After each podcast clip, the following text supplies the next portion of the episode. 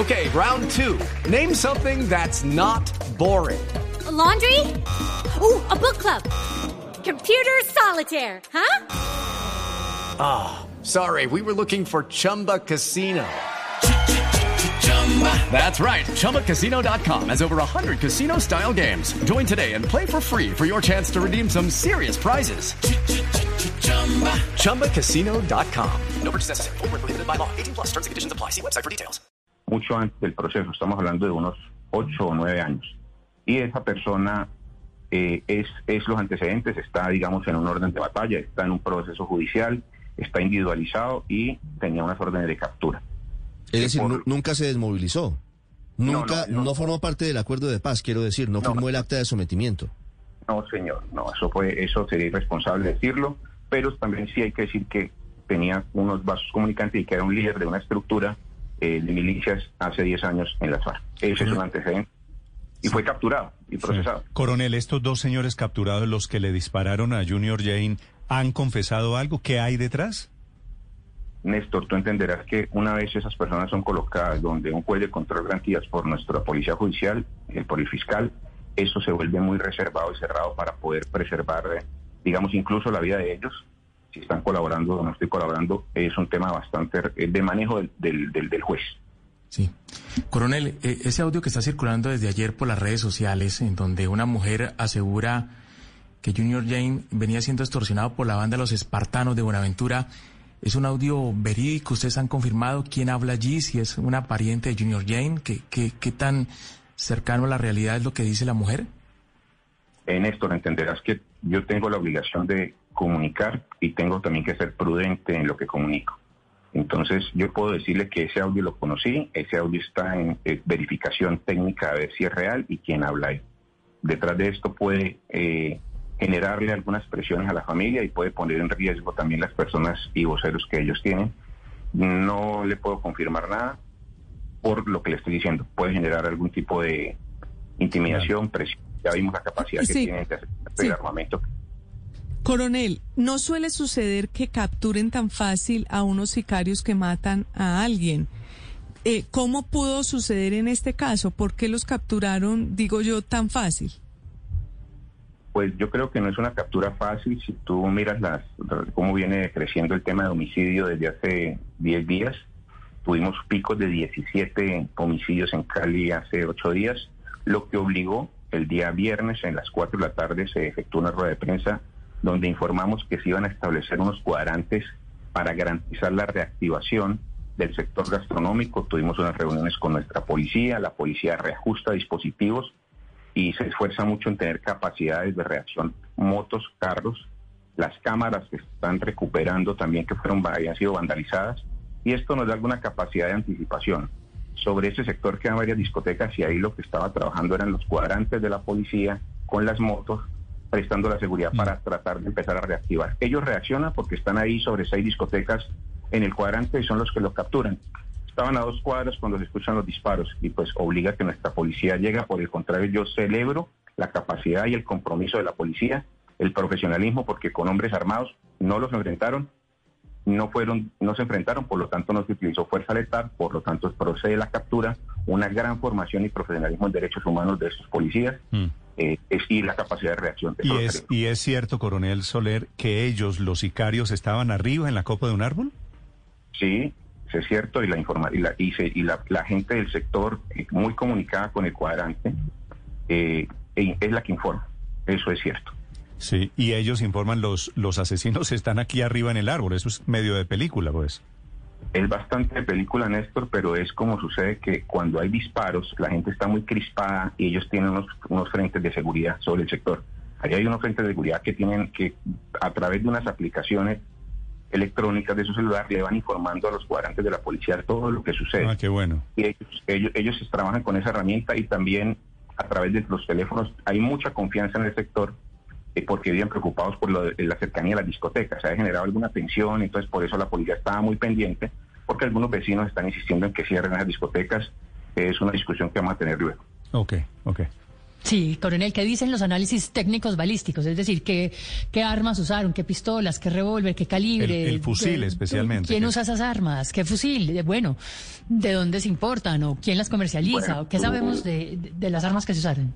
Me estás haciendo como, como tres preguntas, voy a tratar de ordenarlas al mismo tiempo. Primero, ¿qué armas son? Es un fusil de fabricación americana, Cola R-15, calibre 5.56, un proveedor con 35 cartuchos, se gastaron dos y se trabó. Listo, esa es una de las armas, nos tienen Sí. preocupados. La otra es una pistola Glock calibre 9 milímetros de fabricación austríaca, modelo eh, Glock 17. Tenía dos proveedores y, y- y- y se disparó, o sea, se disparó más de 12 veces. Eh, ¿Qué más le puedo decir? ¿Quién, dónde, ¿De dónde llegan? Las armas claramente son ilegales, entran al país a Pero de ese, e- ese fusil que usted está describiendo, coronel, eso no lo tiene cualquier sicario en Colombia, ¿no? Eso no lo tiene cualquier sicario en Colombia, Néstor. El patrón está estallado. Compran las armas en Estados Unidos, las desarman y a través de entregas, las desarman y en pedazos las empiezan a traer a Colombia por entregas y en alguien, aquí un armero se las organiza y vuelve y se las arma.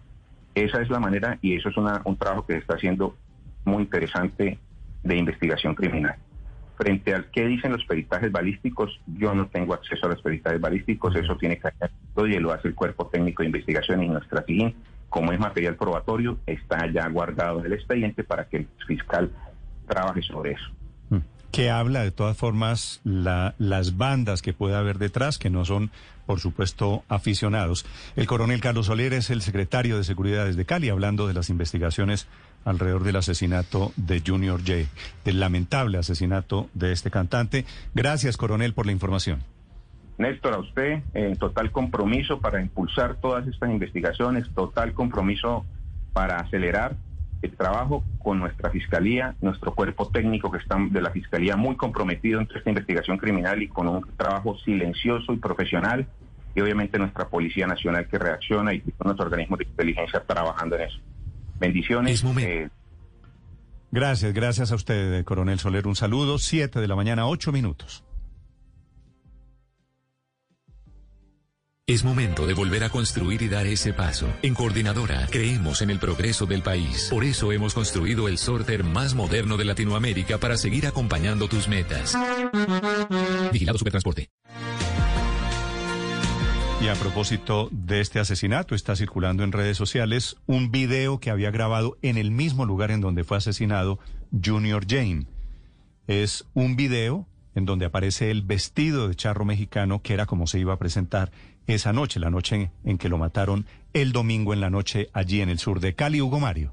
Néstor era un luchador de la vida, de la música, como lo acabamos de escuchar, de origen humilde, nació en Buenaventura hace 39 años, en medio de la pobreza y la violencia que agobia el puerto, pero fue en Cali en donde encontró el éxito, un éxito que no paraba Néstor, incluso hace algunos días a través de sus redes sociales había publicado un video vestido como mariachi, promocionando su concierto en la discoteca a otro nivel de la avenida Roosevelt, en donde iba a lanzar esa nueva canción, la discoteca en donde finalmente fue asesinado. El video fue grabado justamente allí en el sitio en donde sicarios cegaron su vida a la discoteca a otro nivel, donde estaré cantando todos mis éxitos. Vamos a mezclar domingos de otro nivel con la cantina, porque vamos a beber, a beber, a beber. Ahora no vayan a cantar. ¡Sas! No, final, eh, no pudo finalmente Néstor cumplir con, con este, este deseo de lanzar su nueva canción, La Recompensa, que tenía un video en donde justamente él salía vestido de mariachi, por eso la indumentaria que, que vestía ese día que fue asesinado Néstor. Todo comienza con un deseo, una pasión. Por eso en Coordinadora decidimos ir más allá de lo que quieres. Evolucionamos para seguir transformando el progreso del país. Hoy nuestro sorter logístico de clasificación de paquetería y mercancía más moderno de Latinoamérica se convierte no solo en una innovación y apoyo a las empresas colombianas, sino en un motivo para seguir soñando y construyendo junto a ti. Contigo vamos juntos. Grupo Logístico Coordinadora. Vigilado Supertransporte.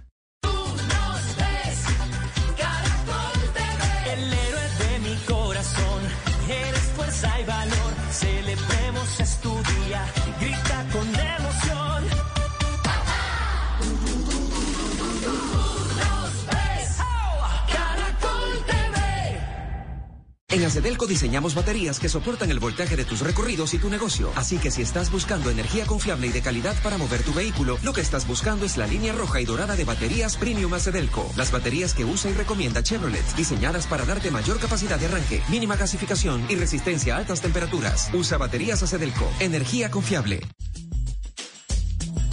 Desde hace 10 años, Isagen, El Espectador y WWF han venido desarrollando los encuentros por el agua. Luis Germán Naranjo, director de Conservación y Gobernanza de WWF Colombia, lo explica. Son espacios supremamente importantes en la coyuntura actual del país, los cuales actores eh, gubernamentales, no gubernamentales, personas de la sociedad civil, a la academia, las corporaciones autónomas regionales, actores de las cuencas hidrográficas, se reúnen a discutir temas sobre la gobernanza del agua y a partir de este año sobre alternativas de energía renovable.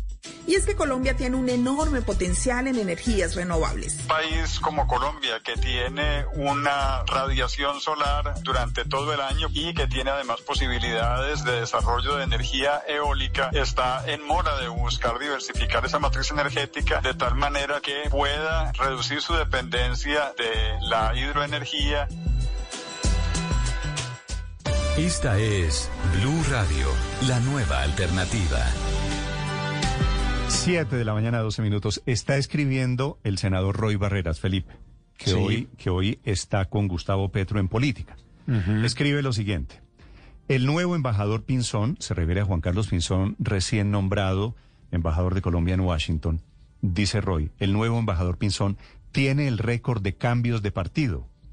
En apenas tres años pasó de ser santista puro a la U, luego vargallerista, luego conservador, ahora duque uribista.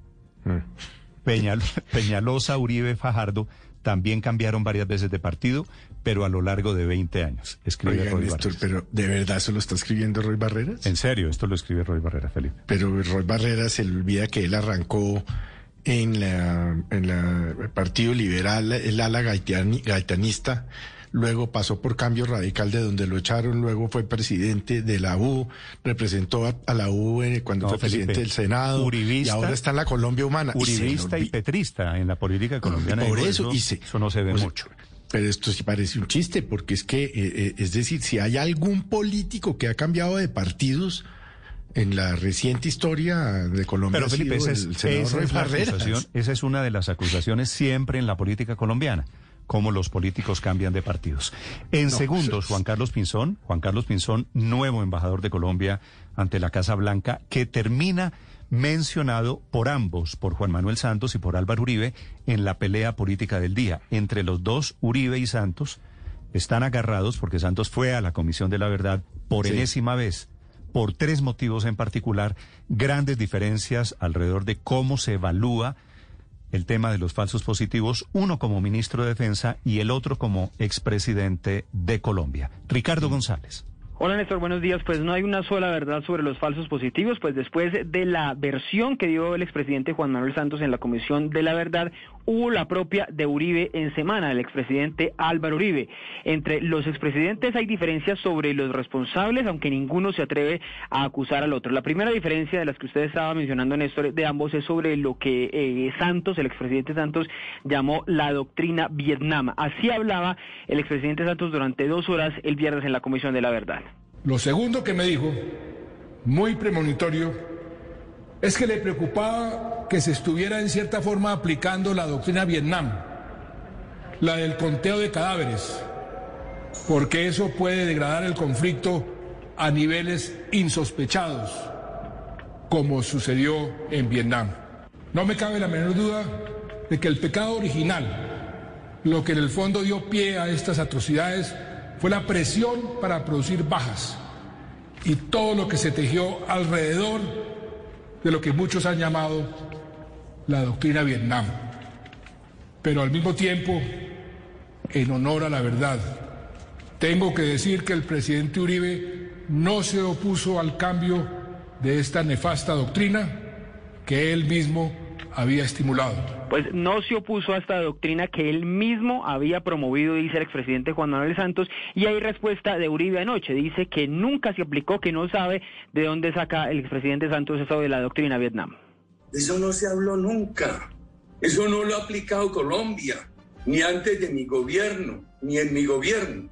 La doctrina del Vietnam, que los mismos Estados Unidos no quisieron aceptar esa crítica, era de el body count, cuente, cuente muertos, cuente, cuente bajas. No hay un solo documento, ni en los gobiernos anteriores a los que presidí, ni en mi gobierno, que incluya esa doctrina. Dice el expresidente Santos allí en la Comisión de la Verdad que después de sus gestiones, de las directivas que promovió, él logró cambiar que en el ejército ya no se hablara principalmente de bajas, sino de capturas y de desmovilizados. Él se adjudica ese cambio dentro, de la, dentro del Ministerio de Defensa. En lo otro que hay diferencias, Néstor, es sobre el perdón, el perdón de cada uno. Dice Uribe que él perdonó, eh, que él ofreció perdón desde que era eh, expresidente en el 2012 en su libro No hay causa perdida dice que el eh, perdón del presidente, expresidente Santos, no es oportuno y además hay diferencias sobre la petición que hace, escúchela acá, el presidente Santos de que sea el ejército mismo quien pida perdón, no responsables individuales. Eso nunca ha debido pasar. Lo reconozco y les pido perdón a todas las madres y a todas sus familias víctimas de este horror desde lo más profundo de mi alma.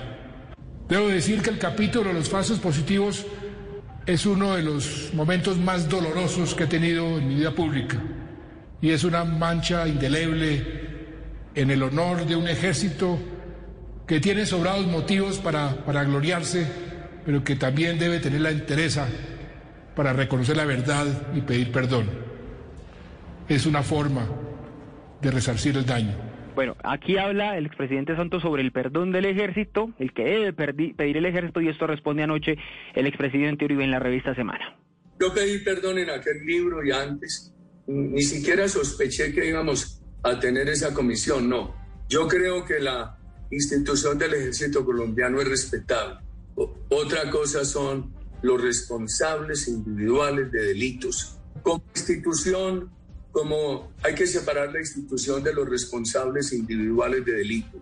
Los responsables individuales sí tienen que pedir perdón. Y finalmente, finalmente, Néstor, hubo una discusión entre los dos, un cruce de, opiniones sobre el ahora recién nombrado, renombrado embajador en Washington, Juan Carlos Pinzón. Había dicho Juan Manuel Santos en una mención muy corta que Pinzón era palabras más, palabras menos un negacionista de estos falsos positivos. Y tengo que darle todo el crédito que se merece a mi viceministro Sergio Jaramillo, quien también, después de obtener mucha información por su lado, comenzó a advertirme que esa macabra historia de los falsos positivos sí podía ser cierta, por lo menos en algunos casos. Sergio se apoyó en un gran equipo donde quiero destacar a tres funcionarias, Mónica Cifuentes, Elena Ambrosi y Juanita Gobertus. Muy diferente pero comprensible, dada su cultura y formación como hijo y yerno de militar, fue la actitud de mi otro viceministro, Juan Carlos Pinzón, que jalonaba hacia el lado contrario, es decir, a mantener la negación. Y esta fue, Néstor, la respuesta del expresidente Uribe anoche preguntándose por qué si eh, pensaba Santos eh, eso de Juan Carlos Pinzón lo mantuvo en el gobierno. Juan Carlos Pinzón fue un gran viceministro Usted sabe mis diferencias con el gobierno del señor. Yo, digo que si tenían dudas de Juan Carlos Pinzón, ¿cómo lo nombraron entonces secretario general de la presidencia, ministro y embajador en Washington? Yo creo que yo habría querido que él se quedara aquí para los, las épocas políticas difíciles que vienen. Néstor, en la mitad de esta pelea terminan de nuevo las víctimas, las madres de los falsos positivos, que en su mensaje a los dos les dice, Santos y Uribe no pueden simplemente lavarse las manos. El, el perdón no se consigue contando la verdad a medias. Gracias, Ricardo. Esta es la enésima batalla entre Juan Manuel Santos y Álvaro Uribe, ahora por la doctrina Vietnam por el perdón del ejército que dice Santos debe ser institucional e inclusive por eh, Juan Carlos Pinzón, nuevo embajador en Washington, que sale a bailar en esta pelea. Doctor Juan Carlos Pinzón, buenos días. Néstor, muy buenos días para usted y para todos los oyentes de Blue. ¿Qué piensa usted la manera como lo ven ambos suyos ex jefes? Ex jefe Álvaro Uribe, de quien fue usted viceministro, y después Juan Manuel Santos, de quien fue secretario general, fue ministro y fue embajador en los Estados Unidos. Pues hombre, Néstor, lo, primero es que las palabras que dio el doctor Santos nunca se las había oído en la vida. Nunca había oído ni siquiera esa expresión y nunca recuerdo haber tenido una conversación para avanzar en esos temas. Y de hecho, tal vez, eh, aunque no era parte de mis funciones cuando era viceministro, eh, él decide presentarme por confianza el reporte ese de los, de los llamados falsos positivos. Y mi reacción inmediata cuando me lo presentaron fue, obviamente, decir que había que castigar y obviamente retirar a quienes formaban parte de semejante situación. Puede dar fe de ello el doctor Juan Carlos Mira, que recuerdo era el secretario privado del doctor Santos y que estaba presente cuando precisamente hice esas afirmaciones. Entonces, simplemente para mencionar eso, pero mire, lo más importante, uno habla con los resultados. Yo creo que uno no puede seguir en estas. Pero, pero doctor Pinzón, déjeme, déjeme preguntarle de dónde sale esta versión de Santos, modelo 2021, de que usted fue negacionista de los falsos positivos, tal vez por sus vínculos familiares. Pues imagínese eso, imagínese que a uno lo descalifiquen por tener relación con las Fuerzas Armadas. Es que eso es casi eh, no una ofensa para mí, sino para eh, cientos de miles de familias eh, que entonces eh, por tener una relación con las Fuerzas Armadas tienen que pensar o no de una manera. Pero lo que le digo más importante, nunca en la vida había escuchado eso. Y bien se sabe que después fui nombrado en varios cargos, así que no entiendo eh, la razón, la motivación y por qué salir ahora con semejante historia.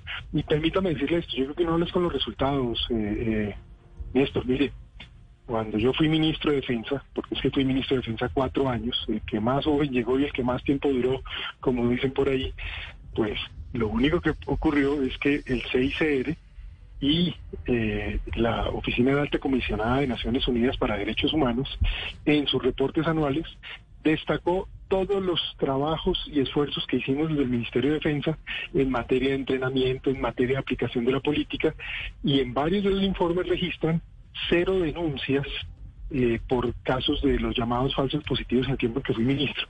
Entonces, eso es lo que creo que es importante y llama la atención por eso mismo esas afirmaciones.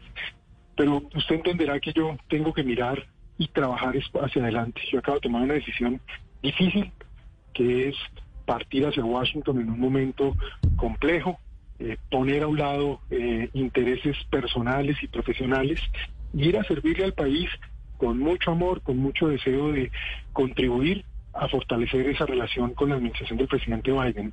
En eso es que estoy y a eso es que me voy a dedicar, Néstor, con toda franqueza. Sí, eh, antes de hablarle de su encargo, de su nuevo reto como embajador en Washington, doctor Pinzón, quisiera preguntarle por esta relación con Santos. Estoy viendo aquí el libro del expresidente Santos, página 141, y hablando de usted, dice que el poder saca a relucir lo peor de la condición humana, que creo que fue la misma respuesta que me dio a mí en una entrevista cuando estaban ustedes rompiendo relaciones. ¿Qué origina esa, esa fractura, ese rompimiento con Santos, doctor Pinzón? ¿Cuál es su versión? Pues yo estimo que fue que él cambió de posición y yo nunca cambié de posición. Eh, siempre aposté a la paz y de y lo digo aquí con mucha franqueza, afortunadamente, y gracias al trabajo de nuestras Fuerzas Armadas, a los golpes consistentes que lideramos, pues se llegó a una negociación. Pero en lo que yo sí nunca estuve de acuerdo fue en la idea que eh, se creara más bien un negacionismo frente a las víctimas. Y pues eh, pareciera que eso terminó pasando, que hoy eh, las víctimas tienen que ver a sus victimarios con una cantidad de beneficios. Y eso es algo que yo planteé en su momento y sobre lo cual yo no creo que uno deba vivir ni seguir apegado a las peleas del pasado. Lo que creo es que hay que ver es cómo en el país avanzamos en materia de seguridad en este momento, cómo confrontamos esas economías criminales. Le digo que parte de lo que podemos hacer precisamente en Washington es avanzar en ese frente porque lo que el país necesita es no seguir enfrascado en las peleas de ayer, sino construyendo en el presente para ver si tenemos un mejor futuro, porque la situación está difícil. Yo creo que eso es lo que tenemos que podernos hacer y no seguir en esos, en esos temas de ayer. Sí, pero doctor Pinzón, ¿cómo mm, eh, representar los intereses de Colombia en un tema como la paz, del cual usted dice ah, está de acuerdo, pero ha sido un crítico furibundo de algunas de las cosas del acuerdo de paz, frente a un gobierno de un demócrata como el señor Biden, que apoyó el proceso de paz desde el principio? Mire, al presidente Biden, yo tuve la oportunidad de invitarlo acá, siendo yo embajador y él vicepresidente. Y aquí hizo su último viaje al exterior, eh, terminando la administración del presidente Obama. Y fue él mismo el que le manifestó con mucha preocupación a eh, la administración anterior que el hecho de que el narcotráfico hubiera quedado suelto de una u otra manera iba a ser el gran riesgo para la estabilidad y para la paz del país. Y mire que el vicepresidente Biden terminó teniendo razón. Bueno, como esto es el ayer, ahora hay que preocuparnos por cómo más bien le contamos la realidad que tenemos y cómo podemos enfrentar conjuntamente con nuevas herramientas, con nuevas ideas, ese problema del narcotráfico, ese problema de la minería ilícita y al mismo tiempo esos retos que tenemos en la frontera. ¿Cómo nos alineamos? ¿Cómo trabajamos para que salgamos de parte de esos problemas y empecemos realmente a tener más y mejores resultados? Y ahí es donde seguramente por él conocer también a Colombia, por querer tanto a Colombia, eh, en una buena conversación con su equipo, con todos los eh, miembros de su gabinete, pues seguramente podemos avanzar de una manera que, que nos sea conveniente. Mm. Doctor Pinson, ¿cuál va a ser el eje de su gestión en Washington? Porque nos habla usted de narcotráfico, nos habla de minería ilegal y seguramente son temas muy importantes, al igual que la migración de, de venezolanos hacia Colombia pero hoy hay muchos otros temas que están como telón de fondo. Por un lado, la implementación del acuerdo de paz. Por otro lado, la vacunación contra el COVID-19. ¿Cómo va a ser esa gestión con tantos temas en diferentes áreas? No, hay que poner, el tiempo es corto y hay que ir con todo entusiasmo. Por eso no hay eh, un segundo que perder y nos toca precisamente avanzar en todas las agendas. Por ejemplo, hay que ir a contar bien y a reconocer el esfuerzo que la administración del presidente Duque viene haciendo en términos de implementar puntos asociados a ese acuerdo. Y por supuesto que eso es necesario que se reconozca, porque a veces, precisamente como hay ataques permanentes, eh, pues eso como que se pone a un lado. Eso hay que ir a mostrarlo y sobre todo a ver cómo conseguimos eh, unos esfuerzos más dedicados en poder llevar desarrollo a esas zonas marginales con esos recursos, por ejemplo, de las agencias de desarrollo de los Estados Unidos, cómo trabajar, por ejemplo, en el tema de conseguir una donación importante de vacunas, porque es que mire, esto de 588 fallecidos ayer nomás en temas de, COVID cada día teniendo una cifra récord, pues eh, demanda trabajar en ese frente por la salud y la vida de los colombianos, pero al mismo tiempo por la reactivación de la economía. Y ni que hablar de programas, por ejemplo, de relocalización de empresas que están en Asia y que si vienen a Colombia, pues pueden generar empleo y traer inversión, que es lo que necesitamos. Entonces hay muchos frentes para, para trabajar, pero lo que yo sí le digo es que esta decisión de eh, movernos para contribuir en este momento, en mi caso, lo único que tiene es eh, una postura de mucha humildad, pero también de mucho compromiso de trabajo para eh, avanzar en todos estos temas o tanto como sea posible. Y a eso es que vamos, con mucho amor por el país. Embajador Pinzón, usted decía hace un momento que eh, tal vez Juan Manuel, el negacionista era Juan Manuel Santos, que era negacionista de las víctimas. ¿Nos puede eh, explicar un poco a qué se refiere? Mire, yo ya no me voy a poner de verdad a seguir en unas polémicas que hoy no le contribuyen al país en donde de verdad que asumo esta responsabilidad de volver a servir al país a pesar de mis propias eh, conveniencias personales, sin ningún cálculo político al final, y más bien pensando en trabajar con, con abnegación y con integridad. Yo de verdad que me quiero enfocar en producir hechos y resultados para bien de Colombia en esta gestión. Eso es lo que es relevante en este momento y, y es lo que quiero hacer. Entiendo. Y sí, dejo un poco esa señal de que yo creo que hoy me preocupa más que nada ver que a muchas víctimas se les niega el derecho a la justicia y ven a sus victimarios pues eh, corondamente como si nada. Yo creo que el país tiene que reflexionar sobre estas cosas porque de pronto es parte de lo que nos tiene también tan divididos y es bueno que miremos todo desde los distintos ángulos para que Colombia avance bien, que es lo que deberíamos estar pensando. Embajador Pinzón, una pregunta final. Usted anuncia la reconquista de Washington.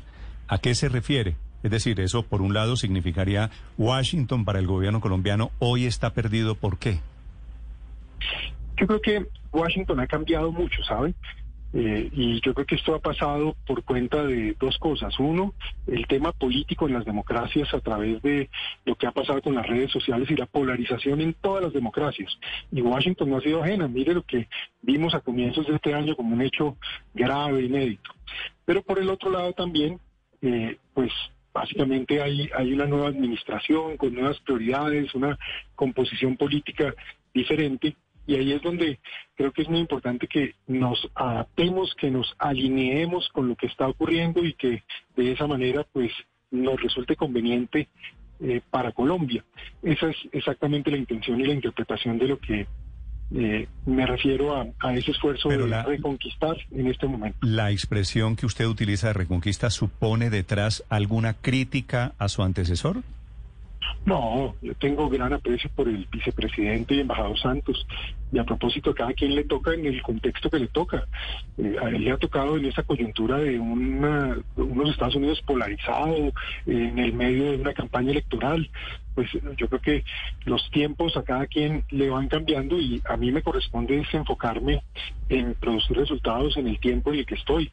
Eh, eso es lo que hay que hacer con, con mucho interés. Sí, pero usted promete en, un mensaje en Twitter ayer, entre otras cosas, algo que no pudo hacer el ex vicepresidente Santos en su embajada, en su tiempo en Washington, y es una conversación entre el presidente Duque y el presidente Biden, que pareciera lógica, pero han pasado más de seis meses desde la llegada del presidente Biden y no se ha, no se ha mm. podido hacer.